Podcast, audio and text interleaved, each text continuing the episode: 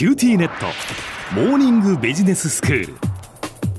今日の講師は九州大学ビジネススクールで世界の経営環境の変化について研究なさっている村藤勲先生です。よろしくお願いします。よろしくお願いします。先生今日はどういうお話でしょうか？今日は環境対応と自動車産業の再編という話なんですけども、ええ。この間カーボンニュートラルって話してたじゃないですか。はい。EU とか日米は2050年までにカーボンニュートラルを達成して、中国は10年遅れで2060年に達成する予定だと。で、それを達成するためにね、ガソリン車がまあ二酸化炭素をいろいろいっぱい排出しちゃいかんだろううん。ということで、いろんな国だとか地域だとか自動車会社がね、えいついつまでにガソリン自動車とかディーゼル車の新車販売を禁止すると、あるいはもうあの製造販売やめると。いうはい。ようなことを言い,、始めてるんですよ。これって日本だとか各地域は何て言ってるか知ってます？それぞれどんな風に言ってるんですか？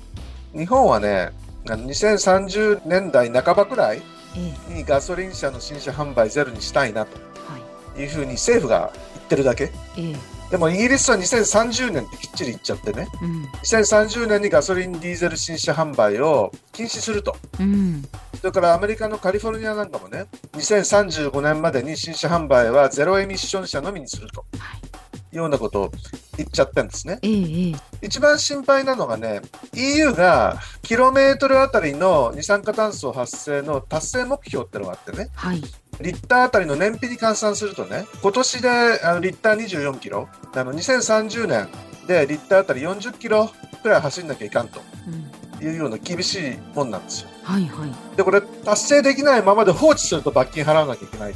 ええで、みんなその必ずしも放置するわけじゃなくてね、はい排出権取引っていうのがあって、うん排出してないところで排出権持ってるところからお金払って買うんですよ。で、そうすると誰があの排出権売ってくれるのかっていうと、アメリカのテスラみたいなところ。ああまあテスラはまあ電気自動車はですよね電気自動車ですから、ええ電気自動車で全然二酸化炭素出ないでしょ。はいだから、その排出権持ってて、これを売ってね、儲けてるわけですよ。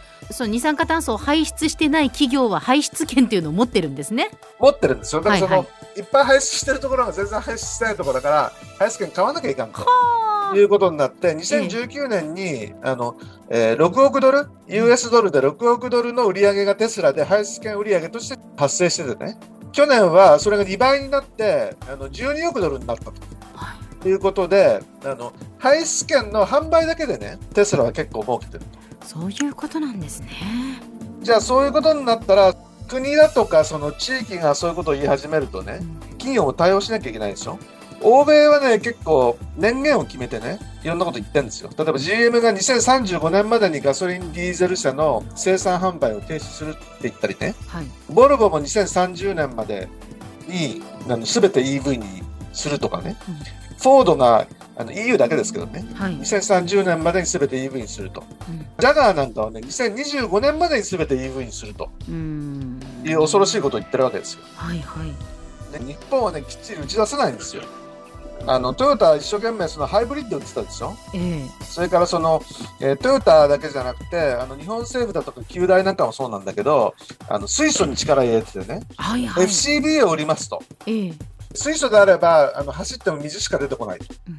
いうことで電気自動車みたいにあの電気もう使わなくていいというようなことでね FCB はその究極のエコカーとええ。いうことなんですけどもう世界はもう EV の方に動いちゃってるんでねうん。ちょっとまずいんですよ。で、トヨタとか日産が何言ってるかっていうと、EV 比率をだんだん高めますみたいな、ね、ことを言って、いついつまでに何かをしようみたいなこと言ってないんですよ。うんで、ホンダに至っては去年の10月に初めての EV をちょっと出してみたんだけどものすごく高くてほんのちょっとしか走らないみたいなで、全然遅れてるんですよ。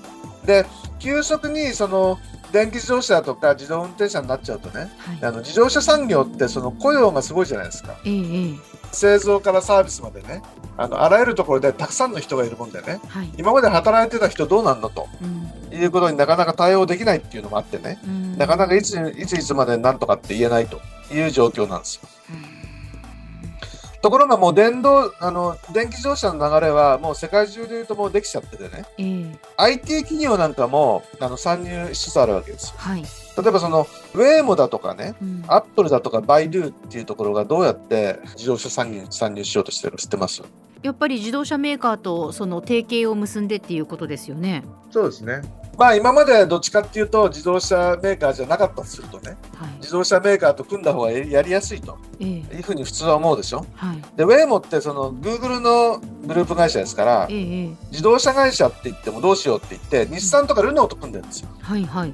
で、あの、バイドゥはね、キリっていうあの、えー中国の自動車会社と一緒に EV 作ろうと。まあ、バイドゥっていうと、あの、アポロプロジェクトって言って、トヨタとかフォルクスワーゲンだとかね、もう、あの、ちょっと絡んで一緒に自動運転車を走らせる実験してたというのもあるんですけどね。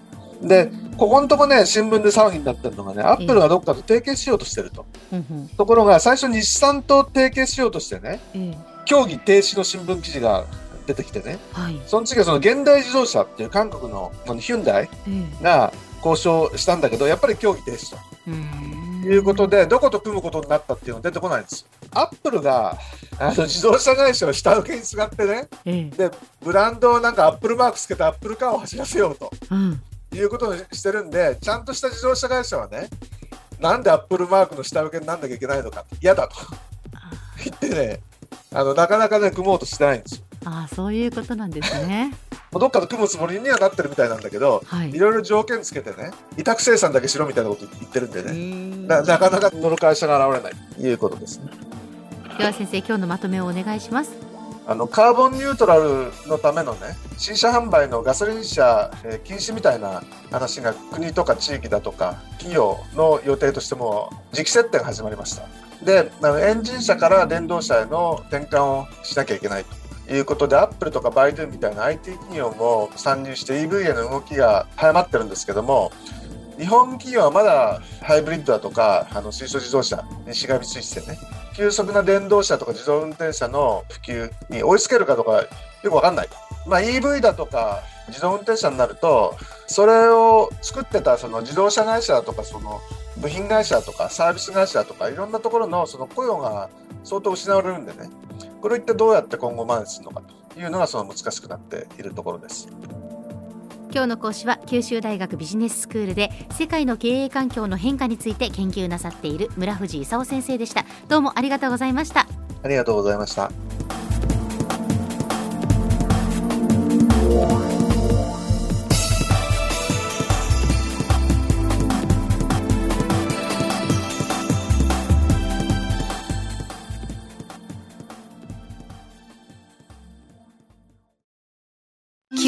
ューティーネット光、塾オンライン学習になってどいいよ塾までの移動時間もないし。うでもパパ、送り迎えなくなった。って寂しがってたわよ。それにビビックで授業の映像もスムーズだし。でもパパ寂しいって。じゃあ学校の送り迎えしてもらおう。それ甘えすぎ。オンライン学習を快適に。光はビビック